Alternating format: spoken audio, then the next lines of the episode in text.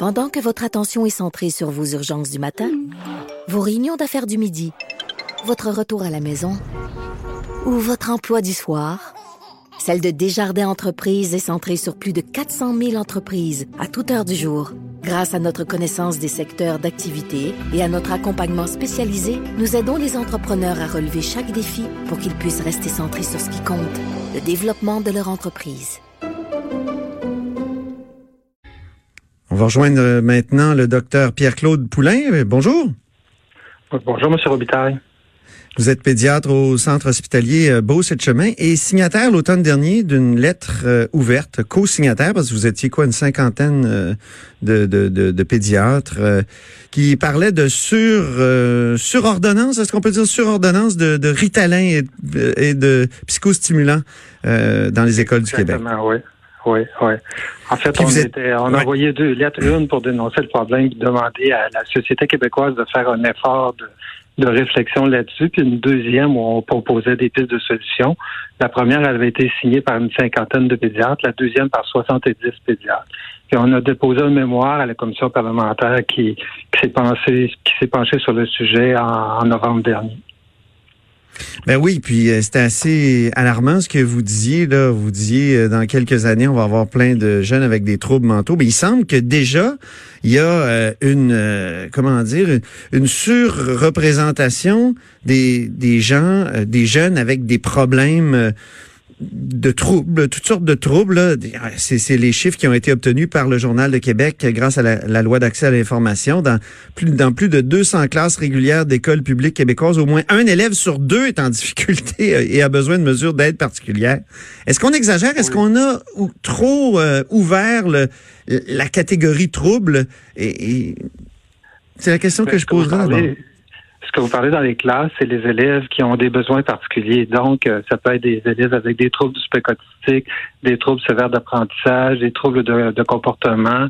Ah, ça, ça, tourne généralement autour de ça. Ce que nous, on avait un peu dénoncé, c'était l'augmentation de la prescription de, de de médicaments pour le TDAH, mais on avait exprimé aussi notre, notre, inquiétude qui est vraiment partagée par tous les pédiatres à travers le Québec sur l'augmentation des, des troubles anxieux, particulièrement chez les enfants et les adolescents. Mhm. Et, ça, et, les chiffres de ce matin, qu'est-ce qui vous suggère? Est-ce que vous trouvez que c'est euh, c'est exagéré, que, que dans certains cas, il y a des jeunes qui sont pas malades ou ça, ça reflète une vraie, un vrai problème?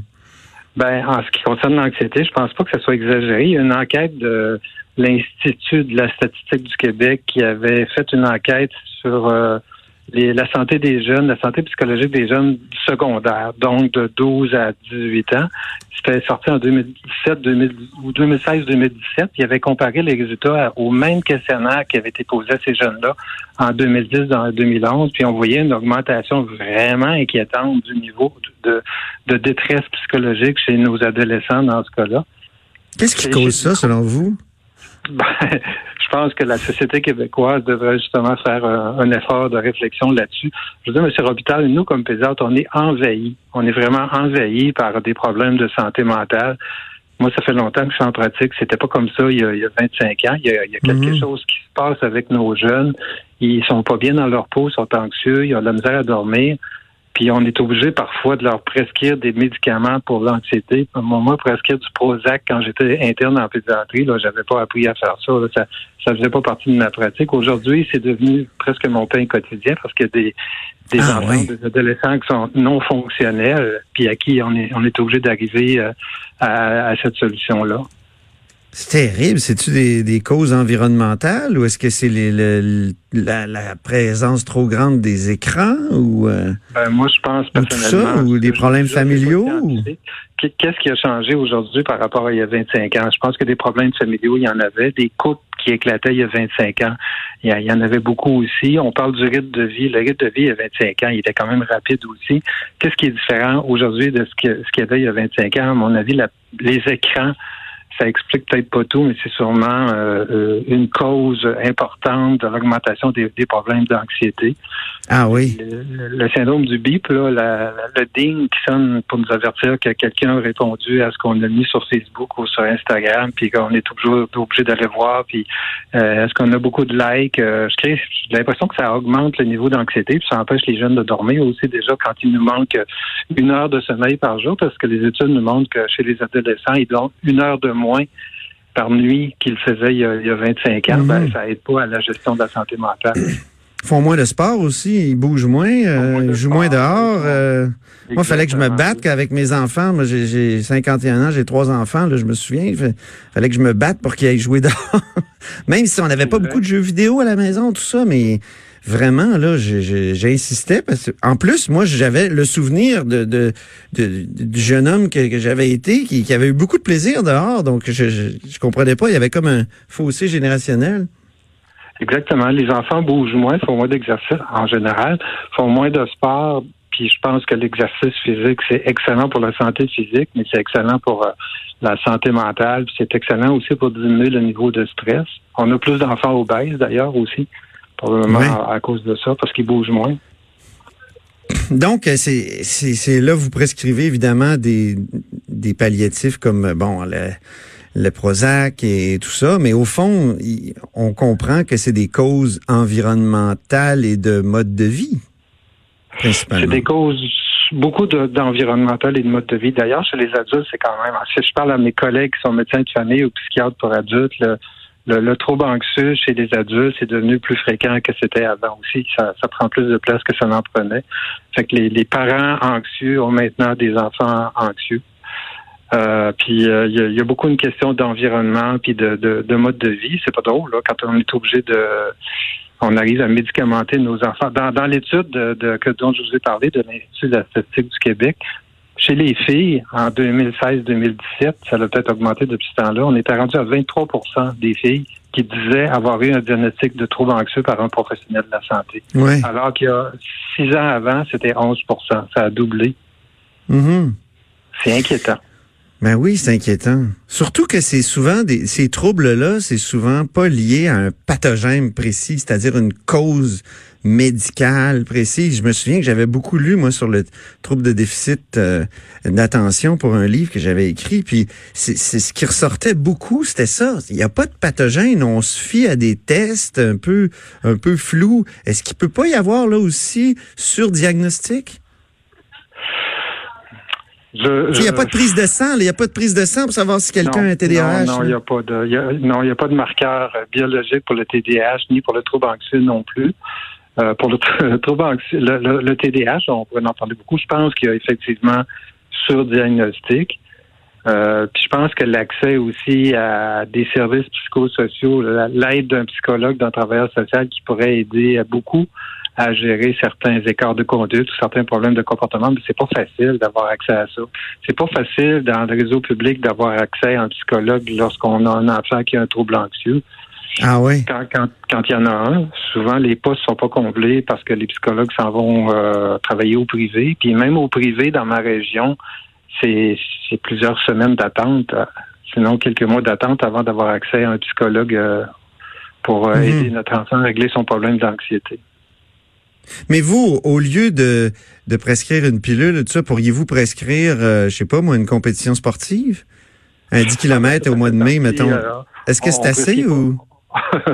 On prescrit pas juste une pilule. C'est ça que je vous dis ça. Mais avant d'en arriver là, on essaie de trouver d'autres façons de, de régler le problème d'anxiété. Mais pour ça, mhm. euh, on est des médecins, on a besoin d'aide. les enfants ont besoin d'aide. Ils ont besoin de voir des professionnels qui sont aptes à les aider à gérer leurs problèmes d'anxiété. Souvent, des psychologues, mais comme je vous dis, l'accès n'est pas facile non plus. Justement, il y a, Oui, excuse-moi, Maud, vas-y. Ben, en fait, j'allais demander, est-ce qu'on devrait juste élargir l'éventail de professionnels qui peuvent poser le diagnostic? Est-ce que c'est quelque chose qui pourrait aider? Pas sûr que ça aiderait tant que ça pour le trouble anxieux, parce qu'une fois que le diagnostic est posé, c'est pas poser le diagnostic qui est difficile, c'est d'arriver à des, pistes de solutions, des interventions. Ça, c'est quand même pas tout le monde qui, qui, peut faire ça. C'est beaucoup les psychologues, un peu les travailleurs sociaux, les psychoéducateurs aussi, mais l'accès est pas facile. En Ontario, on annonce euh, qu'il y aura désormais un programme pour offrir des thérapies gratuites pour les gens qui sont aux prises avec des problèmes d'anxiété et de dépression. Euh, Trouvez-vous que c'est une bonne idée? C'est une excellente idée, une excellente idée, mais encore faut-il qu'il y ait suffisamment de professionnels pour répondre à la demande. Si, actuellement on, on donnait un accès, mettons, à cinq rencontres avec un psychologue pour euh, quelqu'un qui souffre de dépression ou qui a un trouble anxieux, ça serait une excellente chose parce que c'est pas tous les gens qui ont les moyens de se payer un psychologue au privé ou qui ont des assurances pour en, rembourser le coût. Puis au public, c'est vraiment difficile d'avoir accès. Mais euh, si, on faisait, si on mettait un programme en place comme c'est là, je suis pas sûr qu'il y aurait euh, suffisamment de monde pour répondre à la demande. Mais aussi, ça, c'est pour traiter ceux qui ont déjà un trouble anxieux. Il faut peut-être essayer de faire quelque chose pour le prévenir, pour diminuer le thermomètre de l'anxiété chez euh, notre population pédiatrique parce que c'est celle qui, qui nous concerne. On a parlé des écrans tantôt. On a, dans, dans les recommandations qu'on avait faites, notre groupe de pédiatres, dans, dans notre lettre qu'on avait envoyée aux médias puis à la commission parlementaire, on suggérait de peut-être faire des projets pilotes où on, sortirait les écrans, les, les, iPads puis les téléphones cellulaires des écoles. On pourrait faire un projet pilote, comparer une école où on, exclut les écrans avec une école, avec une population semblable où on le fait pas, puis vérifier l'influence que ça aurait sur le niveau de, de troubles anxieux ou de TDAH. Puis on proposait hmm. aussi de de, de, de, faire plus d'activités physiques, quitte à le faire avec des projets pilotes, d'offrir aux enfants. Puis ça, il y a il y a une base scientifique, il y a des, des, études qui appuient cette réflexion-là. Ben aux enfants de faire de l'activité physique de façon euh, de façon routinière, mettons, à tous les midis ou tous les matins avant d'arriver à l'école, puis de faire autre chose. Comparer une école, on ben le fait, avec nous, on le fait pas.